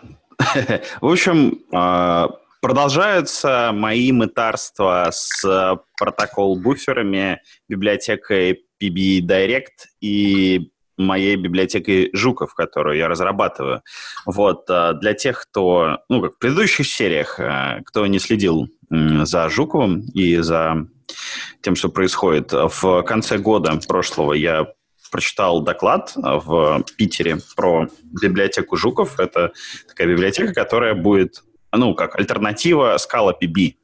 Вот. А, только Scala PB берет протофайлы и генерирует из них, а, соответственно, Scala классы, а здесь идея обратная. То есть мы берем Scala классы и из них, э, ну, как бы позволяем а, их сериализовать в виде протокол буферов, вот, в виде месседжей, протокол буферов. Ну и, соответственно, тоже генерить э, протофайлы. Вот. Э, в отличие от всех моих предыдущих разработок, которые сначала были написаны, а потом презентованы, в этот раз я решил сначала презентовать, и потом, э, соответственно, уже писать.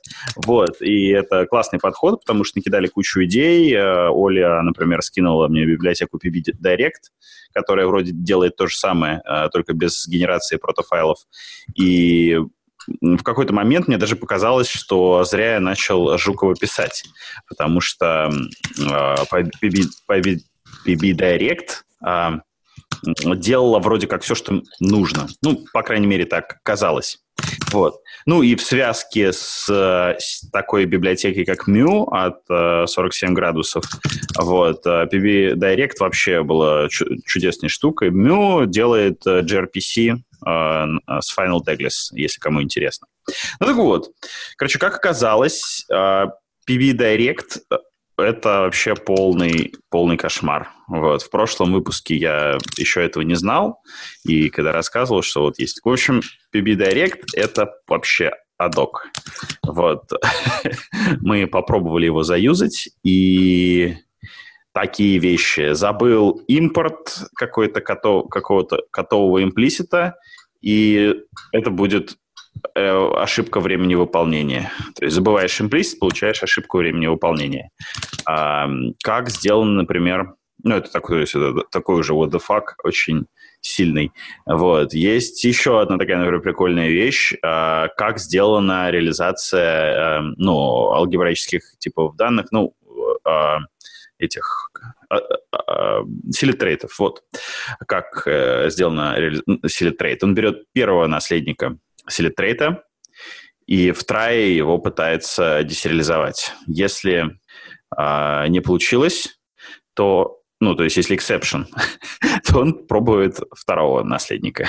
вот так вот. то есть э, никаких там... А так и до третьего может дойти, да? А, ну, черт его знает. А, я, честно говоря, не сам смотрел, это мне доложил один из моих э, ребят. Он рассказал, что вот так вот это работает. Ну, в общем, там еще куча всяких мелких ишьев, э, связанных с PB-директом. Вот, и Меня пользу... прям удивляет, где, почему я этого всего не слышала. Они же используют э, в библиотеке скимо. А, я не поздоровалась ни с кем. Здрасте, это, это Оля тут. Привет, Оль. Вот, вот, в общем, в общем и... подожди, подожди, дай мне сказать, дай мне сказать. Нет, подождите. я хотела сказать. Есть библиотека Skimorph, которая часть вот этого вот Higher Kinded Organization, в которой состоит это Mu. В этой библиотеке Skimorph, ну, по-моему, в самом Mu не используется PB Direct, оно вот вынесено как раз в эту, в эту библиотеку. Она занимается трансформацией разных схем там друг друга, используя intermediate свой собственный формат. Вот в ней, по-моему, используется PB Direct. И что-то я не поняла, как, как, как вообще... Я ничего подобного не слышала про какие-то трайкетчи или про, про импорты, но они используют ее для генерации... Ну, то есть есть модуль, который занимается генерацией ADL, если тебе вдруг надо из скалы сделать а, Авра там или протобаф или что там еще. Вот. И из IDL сделать скалу тоже. Ну, то есть э, не только там как основной use case Mu — это навесить аннотации на твои скала-классы и обрадоваться, но в том числе есть там отдельный модуль, отдельный, э, отдельный плагин компилятору, который... К, почему компилятору-то? К который позволяет тебе генерировать из протофайла, и в протофайл. И там вот используется как раз PB Direct. А, смотри, давай я так скажу. В Mu а, во всех, во всех документах, да, в документации везде идут ссылки на PB Direct. То есть э, прям вот в Mu не на скюморов, а на вот именно PB Direct. Это раз. Потом в исходниках ну, да, я тоже что... находил упоминание PB Direct, вот, э, так что, ну, видимо, напрямую используется PB Direct. Вот. Ну, про, про документацию я знаю, потому что она что-то медленно обновляется. Но мне казалось, что в последних версиях они вообще все вынесли в Skewmorph. Ну, в общем, есть в одном месте, точно я видел в исходниках э, упоминание PB Direct. Вот. И, ну, у меня есть такое... Ну, короче, когда мы допилим немножечко еще жуков, я хочу занести патч а, с жуку вместо PB Direct. Вот, в МЮ. Нормально, круто. А, так, ну так вот, чего, собственно говоря, про самого Жукова. Вот. И мы, значит, э, ну, когда мы, в общем, мы попробовали заюзать PB Direct для э, сериализации структур в нашем э, чудо-блокчейне, который мы пишем в конторе, блокчейн «Правда». Вот, то есть у нас там это все еще в такой стадии, еще в testnet, то есть mainnet не запущен, вот, поэтому мы там играемся с разным, и а, вот в текущем виде у нас сериализация, ну, мы на нее забили, мы просто там храним в стейте JSON, транзакции на JSON, и, а, ну, то есть как бы JSON. -ки. Вместо сериализации бинарной используются JSON. -ки. Ну, потому что пока нам не надо экономить место, потому что пока нет еще майонета. Ну вот, но надо как-то что-то как-то решать, как-то компактно хранить все это. И мы смотрели на разные сериализаторы, писать свою сериализацию, естественно, не хочется. Вот. Э, и, соответственно, вот выбор пал на а, протокол буферы, чтобы, соответственно, сериализовать классы в протокол буферы, нам, соответственно, понадобился Жуков, либо PB Direct. В общем, попробовали мы заюзать PB А можно тебя, можно тебя приостановить маленько? А почему Да-да. вы выбрали протобаф? Ну, а протобаф хорошая штука тем, что он заточен под э, расширяемость. То есть а, протоба, ну, месседжи протобафовские легко расширять, добавлять туда поля, вот, менять тип полей, то есть такой частый кейс, когда поле превращается ну, в список. Вот, например, в протобафе это работает. Вот, без... Мы ну... можем, можем добавить комментарий. В общем, а, в протобафе нет э, зашитого формата, нет зашитого э, типа лист, но там есть такое ключевое слово, которое называется repeatable. И когда да. оно э, сериализуется, то на самом деле в бинарном виде это просто выглядит как повторение полей с тем же самым типом, с тем же самым тегом.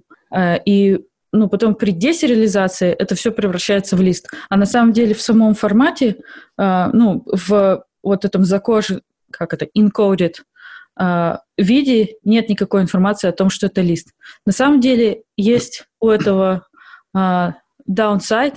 Я так понимаю, что не очень легко э, сериализовать, десериализовать вложенные листы там друг друга. И такие форматы, как Swift, которые ну, практически то же самое, за исключением того, что у него есть этот лист, вот в них проще делать это embedded.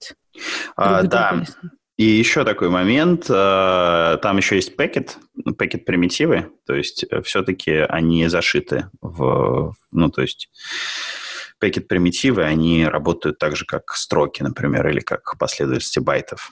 Вот. То есть не совсем так, как ты описываешь.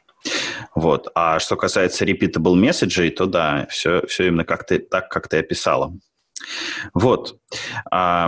Ну и, в общем, да, протобаф был выбран именно для, из соображений обратной совместимости и, ну, хороший, хороший формат, проверенный временем.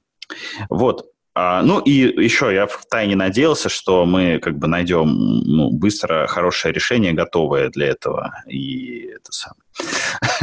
Как-то так. Вот. Ну и в итоге, короче, на PB Direct нас подвел. А, мы за несколько дней, скажем так, не смогли его подрубить, заменить json э, сериализацию на это. Ну, то есть слишком сложно для PB Direct оказалось это. Вот. И начали при, присобачивать Жукова, то есть то, что я там понаписал, начали пробовать интегрировать. А, нашлось несколько э, проблем. И, в частности, есть гигантская проблема с э, генериками. Вот это может быть интересно, потому что э, это, ну, как, это действительно необычно. Фишка в том, что э, способ энкодинга влияет на, э, на то, как нужно деравить э, на то, как нужно деравить э, ридеры, ну, кодеки для кодеки для, соответственно, чтения и записи э, месседжей. Вот. Э, дело в чем? Дело в том, что нам во время компиляции нужно знать э, тип, тип поля. Вот. А почему нам это нужно знать? Потому что когда мы записываем, что вот, ну, то есть как, как, как, как, что из себя представляет месседж протокол буферовский. Это каждый, ну, каждый месседж – это Э, список пар тег и данные. Тег данные, тег данные. Что такое тег? Тег это такой, как-то у них называется varint, в который заинкожен будем считать, что это байт. А, туда заинкожен а, номер поля, вот, и туда заинкожен его способ чтения. Ну, это не совсем тип, это способ чтения. Э, способы чтения, они там обобщают типы. Вот. И, собственно говоря, если у нас тип поля – это int какой-нибудь или там long, мы должны записать туда соответствующий тип, э, способ чтения. Вот. И фишка, вот как раз вот Оля рассказывала про вот э, как коллекция энкодится, что это просто ну, повторение, повторение, повторение поля. Вот. И вот это, например, мешает сделать э, просто ну, вот представьте себе, у нас есть повторение, повторение, повторение поля, вот, и нам нужно просто взять, э, сделать какой-нибудь кодек, лист от T, да, вот, который бы мог это дело писать. И, ну, не получается, потому что у нас э, кодек э, сообщения выглядит как э, while цикл, да, который перебирает там теги. Вот. Ну, или можно это в функциональном стиле сделать, но как бы удобнее, когда генеришь, делать там наиболее быстро, потому что этот код никто не увидит, кроме компилятора. Вот. И оказывается, что очень многие вещи нужно именно хардкодить, э, и в итоге это приводит к тому, что мы не можем делать обобщенные кодеки.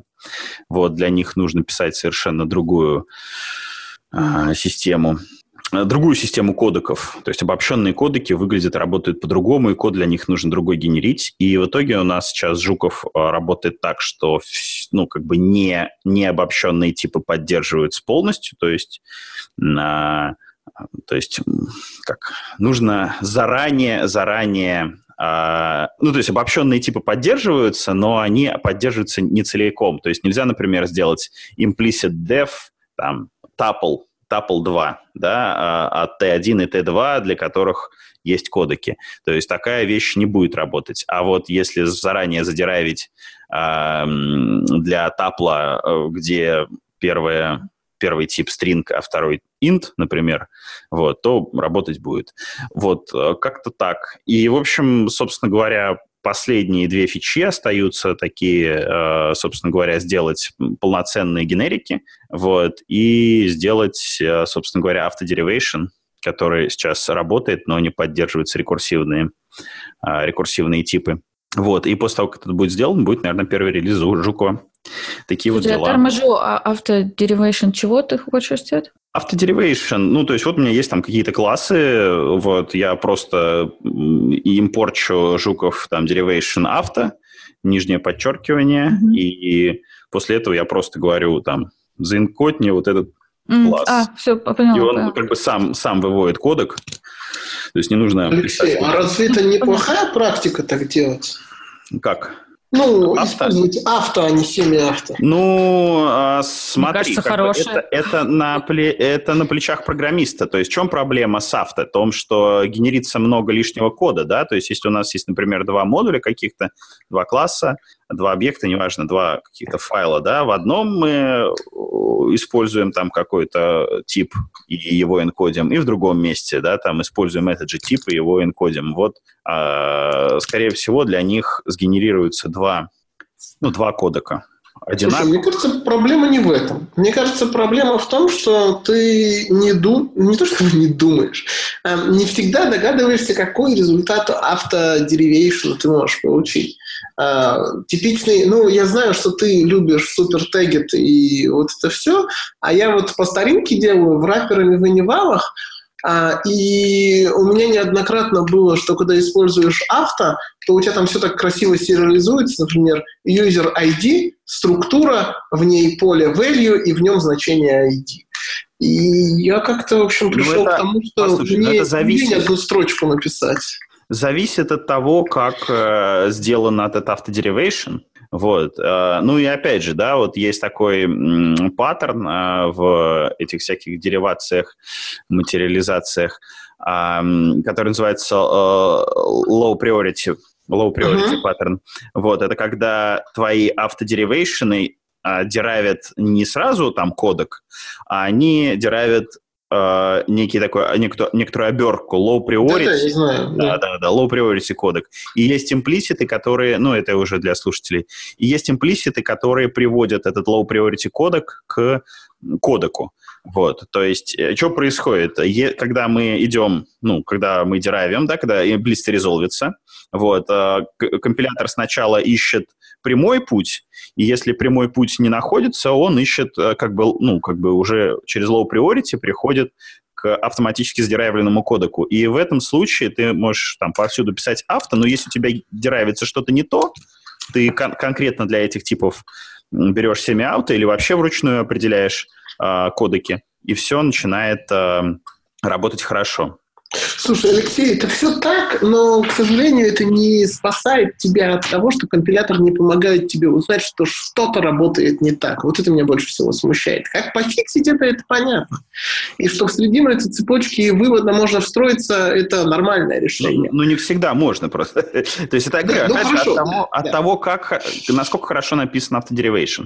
Если автодеривейшн написан плохо, то ну и как бы деривация будет плохо.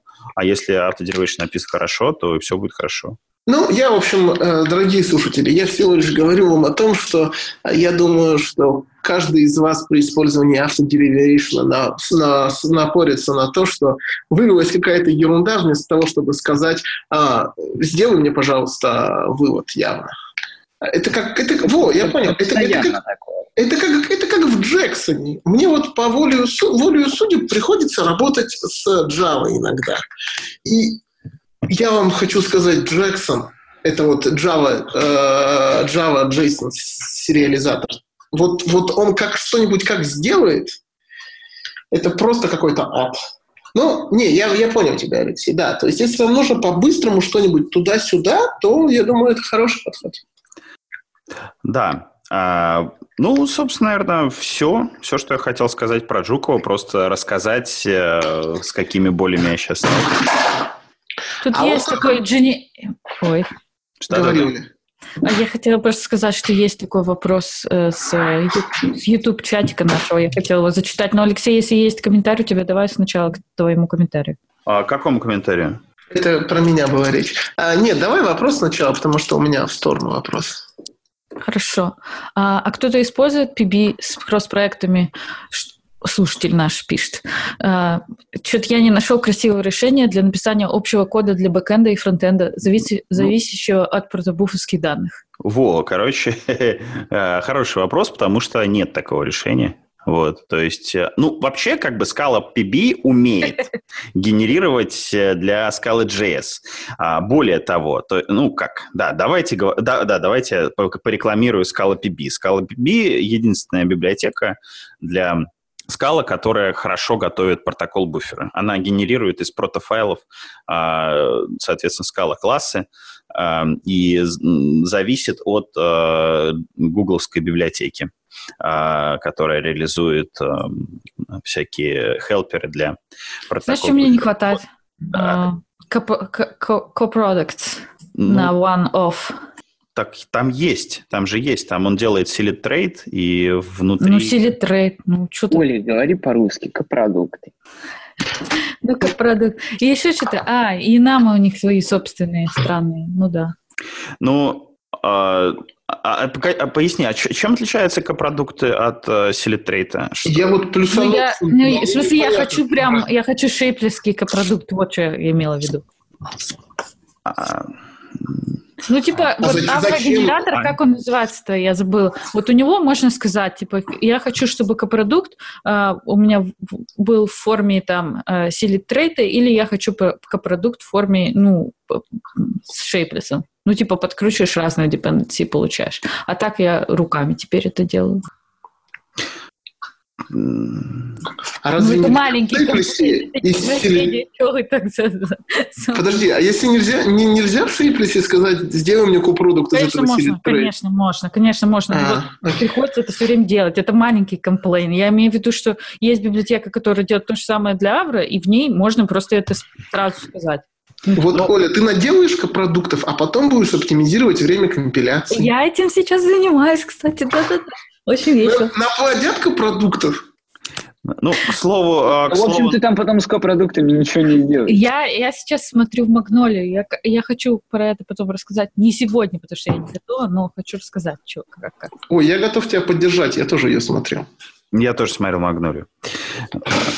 Вот я так. сначала хотел «Жуков» на «Магнолии» делать, но вот когда я столкнулся с вот этой вот а, темой, что не получается, ну, то есть ну, то есть нету прямого соответствия между типом и способом его сериализации, вот, когда способ сериализации нужно выносить именно вот на уровень э, как бы общего, на уровне разбора поля, вот, то есть тогда ну, оказалось, что магнолию заюзать нельзя, вот, а, Ну, мне так показалось, может быть, и, может быть и нет, может быть, я не прав.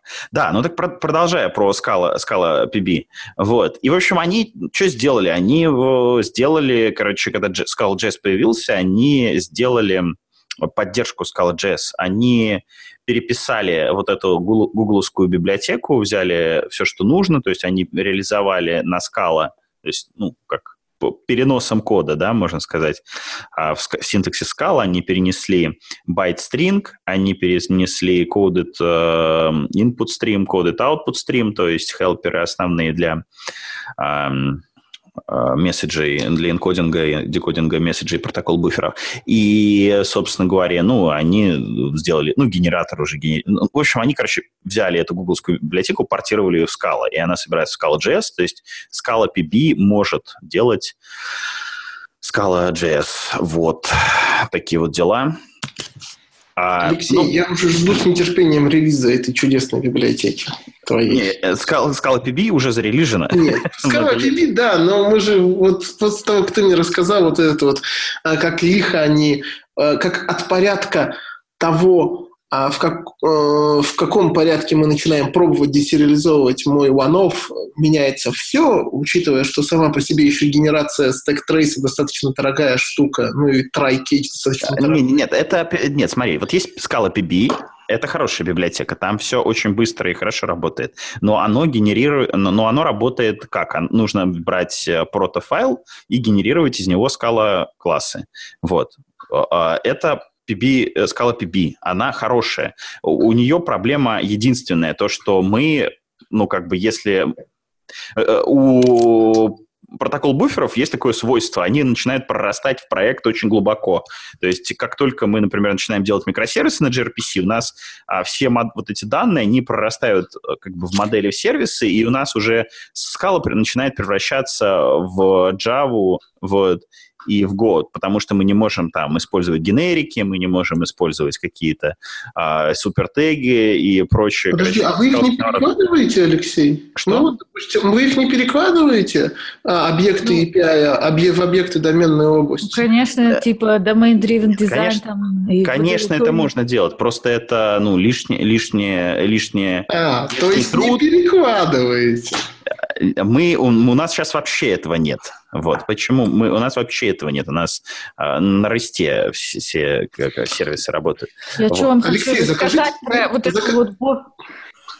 Сейчас, погодите, дайте я закончу мысль. Вот, то есть Scala PB это именно вот из прота в, э, соответственно, в Scala классы. А PB Direct это из э, Scala классов напрямую в байтике. Вот. И Жуков будет из э, скала, кла, э, скала классов и скала типов напрямую в байтике. Ну, еще, ко всему прочему, Жуков будет потом уже, ну, в первом релизе не будет, видимо, а в следующих релизах будет, он будет еще уметь генерировать протофайлы, и еще из протофайлов тоже у него будет, скорее всего, э, какой-то компилятор. Вот. Все, я закончил мысль. Класс. А, к сожалению, мы сейчас... Внезапно. Мне сейчас надо убегать. Спасибо, что были с нами. Делегирую Грише а, закончить а, ведение выпуска и со всеми попрощаться. А, а я с вами прощаюсь до, до через две недели. А, пока. Пока. Я Проклятие, хотела... Алексей очень коварный. В общем, Оля, да, что ты хотела? Я хотела рассказать про вот эту боль domain-driven дизайна, о том, как это выглядело в Expedia в таком кластере, в котором у нас было, ну, наверное, ну, штук 15, скажем, микросервисов, да, и они каким-то образом друг с другом там разговаривали через RPC, у каждого из них э, был свой протокол, ну, между двумя там, и и, естественно, у каждого из них на front door там был а, маппинг из объектов, которые в протобафе, ну, в смысле, сгенерированы с протобафа в объекты э, доменной области этого конкретного микросервиса, потом а, маппинг из э, вот, доменной, доменного объекта этого микросервиса в доменный объект другого микро, в протобаф объект другого микросервиса, который он вызывает, и если их несколько, то, ну, соответственно, маппингов больше. Вот, и and so on в каждом в каждом микросервисе. И вот в какой-то момент просто людей достало, и они там начали э, делать новый микросервис, в котором они решили, а не буду я мапить в доменный объект, не буду я это делать, я вот сделаю напрямую из э, там, скала объекта, ну, в смысле, буду испо- про, вот прорастающая проблема, о которой говорил Алексей, что буду, буду использовать этот объект у себя в микросервисе. Ну, в общем, это была плохая идея, потом выяснилось, естественно. Но э, есть одна такая вещь, как же она, Object Mapper, по-моему, называется, такой какой-то проект, который по... Если у тебя есть два... Что там было-то? Два кейс-класса. Два кейс-класса, да. То а, по имени оно автоматически тебе смапит. Ну, то есть ты просто что-то там импортишь, и вот у тебя из вот этого э, сгенерированного объекта в скале будет генерироваться твой доменный кейс-класс. Ну, если нужно какую-то кастомизирован, кастомизированный маппинг, ну, соответственно, можешь перевернуть. Я забыла, как он называется. Скал... Ну, в общем, я найду. Наша Apple небось, тоже сделано. Ну, куда мы без него? Ну, нет, по-моему, на макросах. Не, не помню, не могу сказать. Скинь ссылочку. Полезная штука, наверняка. Ну что, видимо, нам пора закругляться. Вот. Давайте дадим гостю на прощание слово. Может быть, он что-то... Да, и на самом деле, может быть, он еще хотел продолжать говорить, но мы уже записываемся порядка двух часов. Вот. А, всем спасибо большое. А, было интересно, был интересный очень опыт для меня. Первый, так сказать. А, было очень интересно поучаствовать в этом всем. Спасибо большое. Вот. И, в принципе, если у кого-то остались вопросы и в целом хочется поговорить про то, как у нас это работает или как у вас это работает, мы можем всегда продолжить где-нибудь в телеграммах и так далее эти увлекательные беседы. Я только за. А, кстати, был вопрос из телеграм-чатика, если ты в Понве, если ты в Scala основе, Scala User Group. А, в Scala User Group я есть, а, только я там обычно ничего не пишу, я больше читаю. Вот. Ну, если про телеграм-канальчик, да, скаловский, который в телеге, Scala User Group, да, там я есть. А, да, я про него. Да, там я есть. Э, собственно, можно меня меншинить или приходить ко мне в личку, если надо. И Мы в шоу-нотах, в шоу-нотах укажем твой ник в Телеграме тогда, чтобы проще было найти. Окей. И там еще в ютубчике был вопрос про дорогое ли такси в Берлине. Да, дорогое, к сожалению. Э, на самом деле это спрашивал Алексей Терехин. Он регулярно спрашивает у всех, кто из Берлина, дорогое ли такси в Берлине. По сравнению с Москвой и каршеринг, и такси очень дорогие. Вот, По сравнению с Орлом вообще, наверное, невероятно. Это Я да. сейчас поеду на другой конец города за 80 рублей. Это Я вас умоляю, дешевле, чем... Да, пожалуйста. 80 рублей это дешевле, чем здесь общественный транспорт, так что вообще огонь. Да. У нас вот типа не в Москве минимум обычно 100-150 стоит. В любу... Если даже типа 50 метров. Ну, слушай, у вас город-миллионник. Ну да, да. Сравнил. Ну ладно, давайте всем прощаться. С вами был подкаст «Скалолаз», и с вами были его ведущие а, Помачин Григорий из Филадельфии. Фомкин из Орла, где дешевое такси. А, Евгений Тогарев из Екатеринбурга. Оля из Светла. И, и Максим из Берлина. Всем пока, подписывайтесь на нас, ставьте лойсы, и скоро мы выложим эту запись. Всем пока.